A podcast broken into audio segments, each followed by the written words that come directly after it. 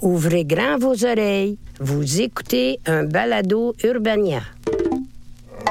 C'est vraiment peut-être après mon, ma compétition de jiu une semaine ou deux par après que je me, suis, je me suis retrouvé devant le genre de void. Tu sais, les semaines qui ont suivi, euh, lentement, j'ai vu ma motivation vraiment euh, dropper parce que j'avais j'avais plus d'objectifs.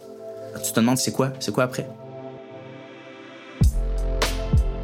Je sais pas pour vous, mais moi j'ai l'impression que tout le monde a sa propre vision de l'exercice physique. La relation qu'on a avec notre corps, ça nous appartient. C'est souvent quand tu écoutes les gens te raconter comment ils ont repoussé leurs limites que tu peux mieux voir les tiennes et que tu apprends à les dépasser. Je m'appelle Benoît Lelièvre. Je suis pas entraîneur, je suis loin d'être un athlète professionnel, mais l'activité physique, ça a toujours fait partie de ma vie. Que ce soit avec les arts martiaux, la course ou simplement en m'entraînant, j'ai toujours réussi à trouver mon équilibre intérieur en repoussant mes limites physiques. Ça m'a donné envie de partir à la recherche de tous ceux pour qui l'entraînement est une source de joie, de fierté et de dépassement. C'est à travers leurs voix et leurs histoires qu'on va voir que l'activité physique, c'est pas juste une façon de se torturer, c'est aussi une manière de maîtriser son destin. Vous écoutez Un exploit en soi un balado d'Urbania produit en collaboration avec Econo Fitness. Aujourd'hui, je rencontre Jonathan Lécuyer. Bonjour Jonathan. Allô. Ça va bien? Ça va bien. Merci d'être avec nous.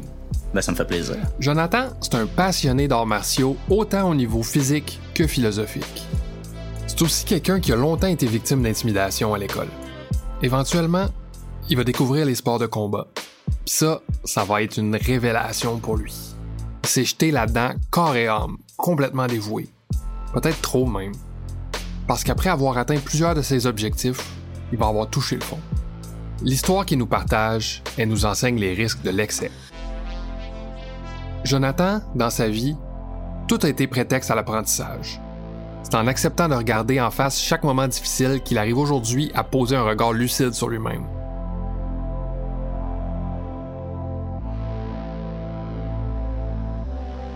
Là, on est ici pour parler euh, de sport. On est mhm. aussi ici pour parler de santé. Mhm. Euh, ça, c'est quelque chose qui t'a suivi toute ta vie. Mhm.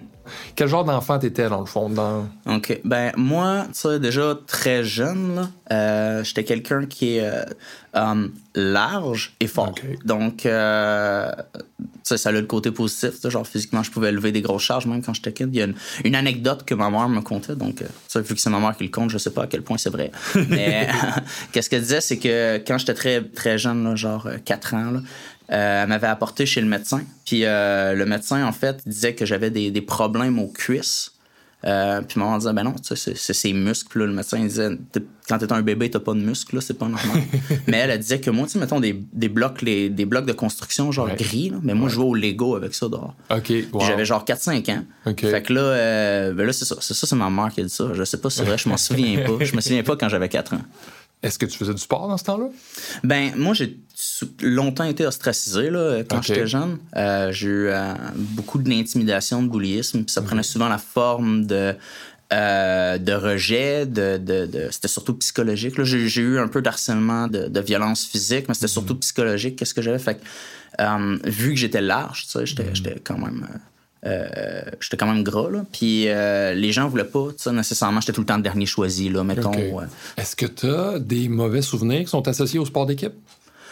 Euh, ben, je veux dire, c'est jamais le fun d'être un bench warmer, là. Mhm. Genre, c'est pas cool. Puis, tu sais, mettons dans les cours des dieux ou genre ce mhm. truc-là, les gens se faisaient des gangs, puis moi, j'étais tout le temps en dehors de la gang.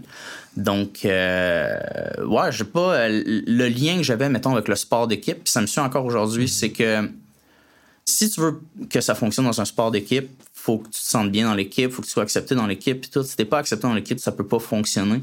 Avec un moyen, quand j'étais plus jeune, d'essayer de sortir de ça, c'est de me concentrer sur, mettons, les sports qui étaient euh, solo, si on veut. Donc, j'ai fait quand, euh, je te dirais, quand j'avais 6, 7 ou 8 ans dans ce coin-là, là, au primaire, je fais du yasekan budo, style mm karaté. Puis euh, ça, j'en ai fait pendant un petit bout. puis c'est pas venu méga me chercher. À l'adolescence, j'ai fait un peu de taekwondo. Euh, ça, c'était plus intéressant, c'était plus mhm. dans mon jam. Puis euh, c'est vraiment plus vers jeune adulte euh, que j'ai commencé, je fais de la boxe. Est-ce que tu te voyais devenir un athlète à un très jeune âge? Moi, je connais pas vraiment mon père. Puis ma mère, c'est pas comme une sportive de salon, si on veut. Tu sais, J'ai jamais écouté le hockey, j'ai jamais écouté le baseball, le football. Euh, j'ai jamais de ma vie été euh, dans un aréna de hockey. Fait que j'ai pas eu j'ai senti cette ce fil-là. Par contre, ça, tout ce qui était, j'adorais les jeux vidéo de combat, genre Tekken, puis euh, Street Fighter, euh, les animés genre Dragon Ball, puis euh, les films de Kung Fu, genre Iron Monkey, puis ces affaires-là. Puis ça, j'ai tout le temps trippé là-dessus. Puis j'ai tout le temps eu ce désir-là d'être comme un protagoniste d'animé, si on veut, là, genre pouvoir compétitionner avec Goku.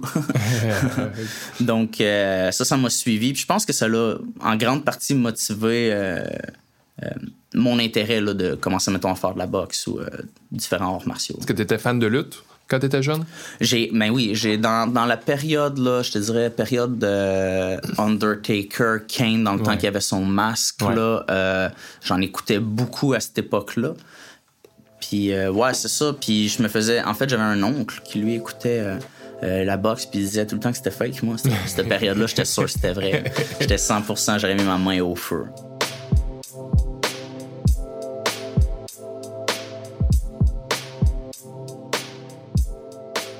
Tu as eu la passe où est-ce que tu étais. Il y avait lutte, jeux vidéo, Mm-hmm. euh, tu as fait, même fait du taekwondo. Euh, la boxe, pour moi, j'ai commencé avec la boxe Ouais. aussi. C'est là où est-ce que ça devient réel. Exact. Fait que physiquement, avec l'entraînement, avec la discipline, c'est quoi qu'est-ce que tu as trouvé le plus dur? Euh, ben, il y a beaucoup le dealer avec l'horreur qui est. C'est quelque chose, encore une fois, qu'on parle pas beaucoup, là, mais ouais. moi, quand j'ai commencé, j'étais au cégep j'avais trois jobs. Fait que c'était. c'était, c'était je, viens, je viens vraiment d'un, euh, d'un contexte de pauvreté relative. Là. J'étais pas comme genre. J'avais trois repas par jour, un toit sur la tête, mais pas plus que ça, mettons. Donc, si je voulais me payer des choses, il fallait que j'y travaille. Puis, puis euh, le temps, dans ton horaire, c'est vraiment difficile, sais. Puis ça, je pense qu'il y a beaucoup de gens, là, quand, mettons, tu vois quelqu'un qui a de la difficulté à, mettons, à perdre du poids, à se remettre en forme, mais c'est peut-être, c'est souvent pas la motivation le problème, c'est souvent, genre, vraiment son, son horaire qui est surchargé puis qui arrive pas à, à faire la place. Je pense que c'est ça que je trouve le plus tough. Clairement, je trouve que c'est très. euh, c'est une discipline de vie très rigide. Mhm. Sais, Il faut vraiment que tu t'y donnes. Il faut Ouais. que tu t'y abandonnes. Ça devienne ta à 100%. priorité. Ouais, absolument. Euh, sinon, est-ce que tu as découvert des choses à propos de toi-même euh, ou à propos de ton corps quand tu t'es mis à faire de la boxe? Moi, quand j'étais jeune, comme je t'avais expliqué, j'étais quelqu'un qui était euh, plus large que la moyenne, relativement plutôt fort. Fait que c'est un truc qu'on m'a tout le temps appris. Tu sais, ma mère m'a tout le temps dit il faut que je fasse attention aux autres parce que je vais les blesser. Il faut que je fasse attention au mobilier parce que je vais le briser. Parce que ça a été très longtemps dans ma tête implanté comme chose qu'il faut pas que tu blesses les autres, faut que tu fasses attention. Que avant que je réussisse, puis même encore, là, quand je spare, je, je fais juste toucher les gens. Même si c'est du sport, même si on fait du sparring là, euh, intense, moi je touche. Je touche, je vise le front, je vise pas la mâchoire, je vise pas le nez, je vise tout le temps le front. Quand je punch, je vise pas vraiment le lever, je vais tout le temps viser un petit peu plus haut vers les côtes ou genre milieu du ventre. Euh, fait que pour blesser quelqu'un, il faut comme que je euh, active des switches dans ma tête qui sont difficiles à atteindre. Même quand il y a quelqu'un qui essaie activement de te mettre au plancher. Ouais, quand j'ai fait un fight de kickboxing, là, puis euh, je te dirais, le premier round, j'ai rien fait. Premier round, j'étais à peine capable de dealer avec ça parce que j'étais pas capable de me switcher à on va se battre. Puis mon adversaire, là, lui, euh, il avait aucune difficulté. ouais. Euh, le, premier, le premier, ça, c'était mon premier vrai punch fait pour me KO que j'ai subi de ma vie. C'était comme un giga shot, mais j'étais tellement tétanisé par toutes les choses en même temps parce que c'est fou, là, un fighter. c'est c'est vraiment intense comme situation. Fait que ça m'a pris un round avant de me dire, OK, là, on ouvre la machine. Euh, parce que c'est ça, tu sais, en fait, la différence entre, entre, entre une, une violence gratuite dans la rue puis la boxe, c'est que l'autre personne est consentante. là. Donc, euh, tu t'es tourné vers euh, les arts martiaux mix, les sports de combat. Pourquoi? Est-ce que tu voulais chercher quelque chose de différent là-dedans? c'est quelque chose que j'ai toujours voulu faire. Puis je commençais en même temps à m'intéresser vraiment beaucoup au UFC, justement à cause de Ronda Rousey qui a, elle a traîné l'UFC à elle seule pendant genre trois ans. Puis j'étais super intéressé, puis je l'écoutais activement, euh, euh, religieusement, le UFC. Puis je me suis dit, ben gars, écoute, ça fait si longtemps que je veux en faire, je veux en faire. Puis j'ai commencé par du Jiu-Jitsu. Puis après ça, ça a été de, de halting. Est-ce que tu as ressenti un, un, certain sentiment de puissance ou de contrôle quand tu as commencé justement à contrôler un peu euh, ces techniques-là? Oui, vraiment. Pendant cette partie-là, moi, je suis devenu fou là, sur, sur la MMA. Je faisais juste ça. Je, faisais, je, bois, je buvais plus aucun alcool. Je m'entraînais 4 à, 5 fois, euh, 4 à 6 fois semaine, 2, 2 heures à 4 heures à chaque fois. Fait que je faisais juste job, euh, job workout, job workout. Fait que j'étais devenu comme ultra rigide sur mon rythme de vie euh, pendant un bon trois ans. Là. Fait, que, il a fallu que, fait que là, ça, ça, change ton esprit. Tu, sais, tu penses juste en, juste en MMA, en fait. Est-ce que tu dirais que ta personnalité a changé? Hmm, ben, c'est parce que, tu sais, je, je, suppose que ça arrive à tout le monde dans vie. Tu sais, vraiment, tu hmm. peux regarder ta vie puis d'avoir en phase. Ça, c'est ben, ça, c'est la phase où j'étais ultra productiviste. Tu sais, genre, ultra, faut que tu t'entraînes, faut que tu travailles, hmm. faut, let's go, genre, 100%. Je dormais à peu près 3-4 heures par nuit. Euh, j'étais tout le temps, j'étais reviewer aussi. Je faisais des reviews de jeux vidéo. Fait je faisais des reviews le matin, j'allais travailler, je faisais souvent de l'overtime. Après ça, boum, j'allais m'entraîner, boum, je reviens chez nous, je me couche. J'avais peu de divertissement. Mais toi, est-ce que tu prenais du plaisir euh, à cette routine-là? Ben, c'est ça qui est bizarre. J'avais pas nécessairement de, de plaisir à, à, le faire, mais c'était un, un, un, chemin qui était nécessaire pour me rendre vers cette vision-là que j'avais de moi. Mm-hmm. Donc, tu sais, ça me donne un fort sentiment de devoir envers la personne qui n'existe pas que je vois dans l'avenir. Puis pour ça, il ben, faut que je le fasse. Puis est-ce que tu considères ce devoir-là accompli aujourd'hui? Ben, mon objectif, c'était de gagner une compétition de kickboxing que j'ai faite, puis une compétition de jiu-jitsu que j'ai gagné aussi. Il y a des gens qui s'entraînent en arts martiaux mix puis ils peuvent ne jamais faire de compétition de leur vie. Toi, qu'est-ce qui t'a poussé à faire la compétition? Qu'est-ce que tu voulais accomplir avec ça? C'était le fun de voir les gens qui s'entraînaient pour aller à, leur compétition, qui étaient laser focus. Je m'entraîne, je fais mes affaires. Puis après ça, qu'il y avait cette satisfaction de la victoire mm-hmm. ou bien euh, être très humble dans la défaite. Euh, puis ça m'a donné purpose, un building block de caractère, là, si on mm-hmm. veut. J'ai besoin d'accomplir ça dans la liste des choses que je veux euh, compléter dans ma vie. Fait que ça, ça t'a mené à gagner un combat de kickboxing, puis mhm. un, combat de jiu-jitsu ou un tournoi? Une, une compète, ouais. Sur le coup, quand tu as, remporté ces victoires-là, qui devaient être très importantes pour toi, comment tu t'es senti? Euphorique. J'étais très fier. Tu sais, il y a plusieurs choses qui sont passées avec ces victoires-là. Je me suis prouvé que je suis capable de fighter. Puis il y avait tout le sentiment de OK, mais ça l'a servi à quoi les, les, les 3-4 dernières années que je m'entraîne super intensément? Check, voici une preuve. Mhm. Là, j'ai une preuve concrète. J'ai une médaille, j'ai une petite médaille. Mhm. Euh, j'ai une photo avec moi qui est de même, euh, les mains en l'air. Euh, c'est vraiment peut-être après mon, ma compétition de jiu-jitsu, une semaine ou deux par après, que je me, suis, je me suis retrouvé devant le genre de void de. Mhm. Donc, après la victoire, après la compétition, euh, qu'est-ce qui se passe? Ben, les semaines, les semaines qui ont suivi, euh, lentement, j'ai vu ma motivation vraiment euh, dropper parce que j'avais j'avais plus d'objectifs.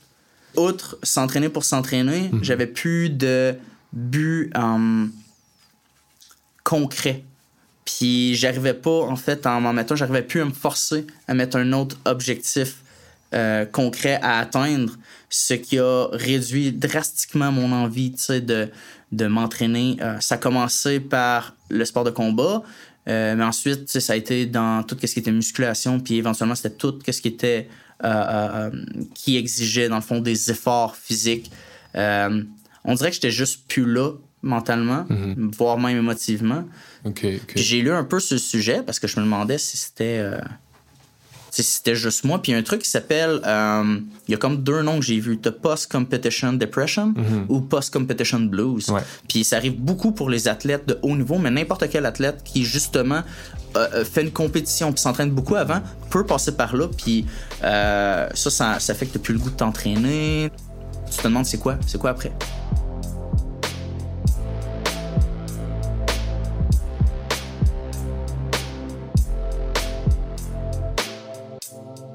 OK, là, on est.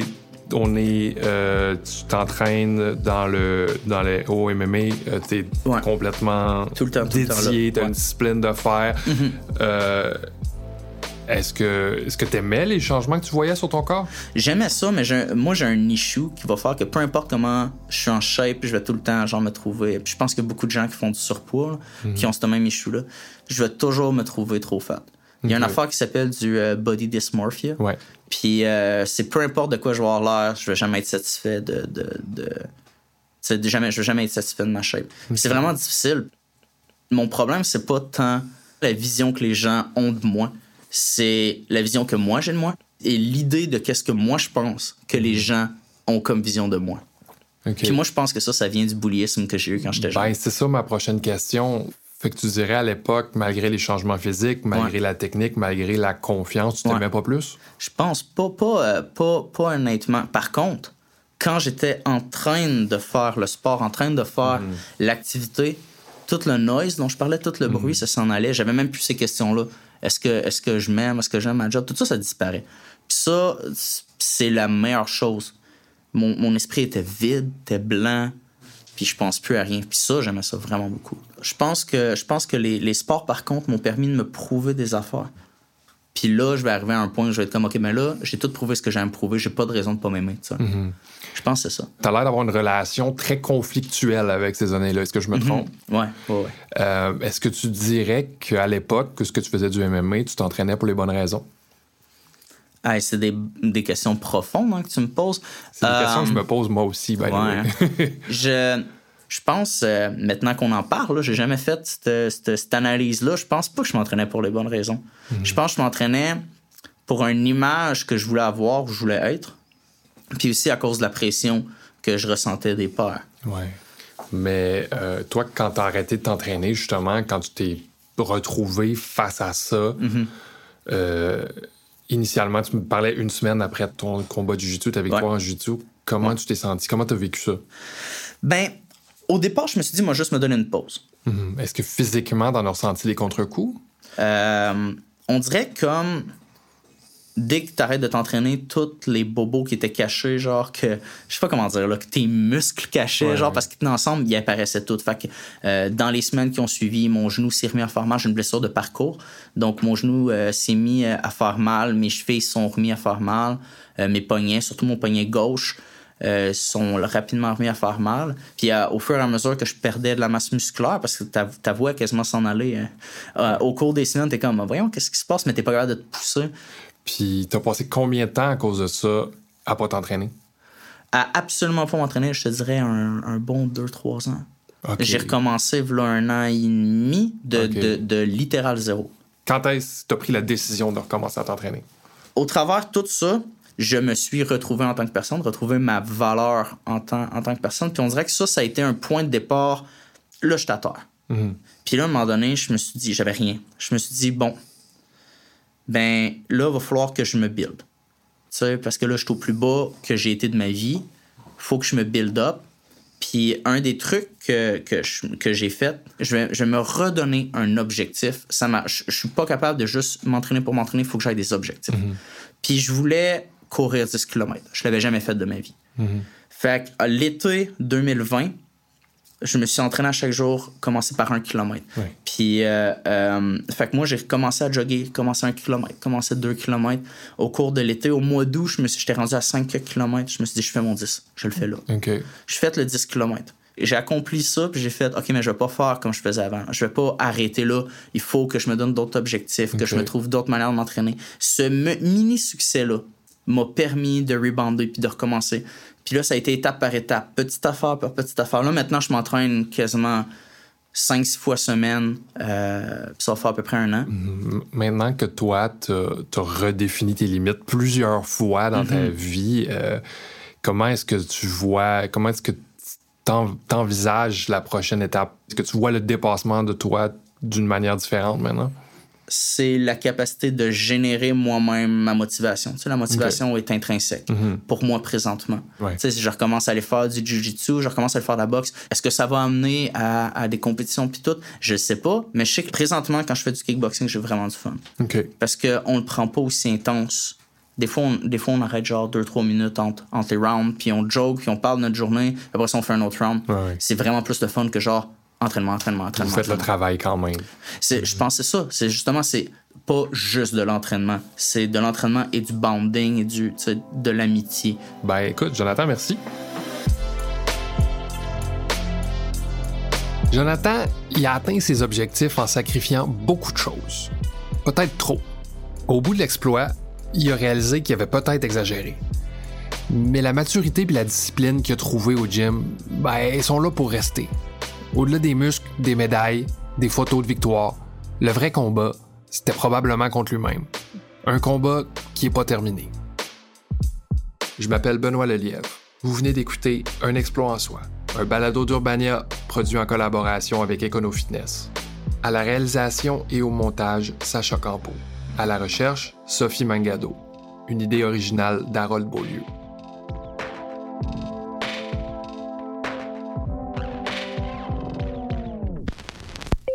C'était un podcast Urbania.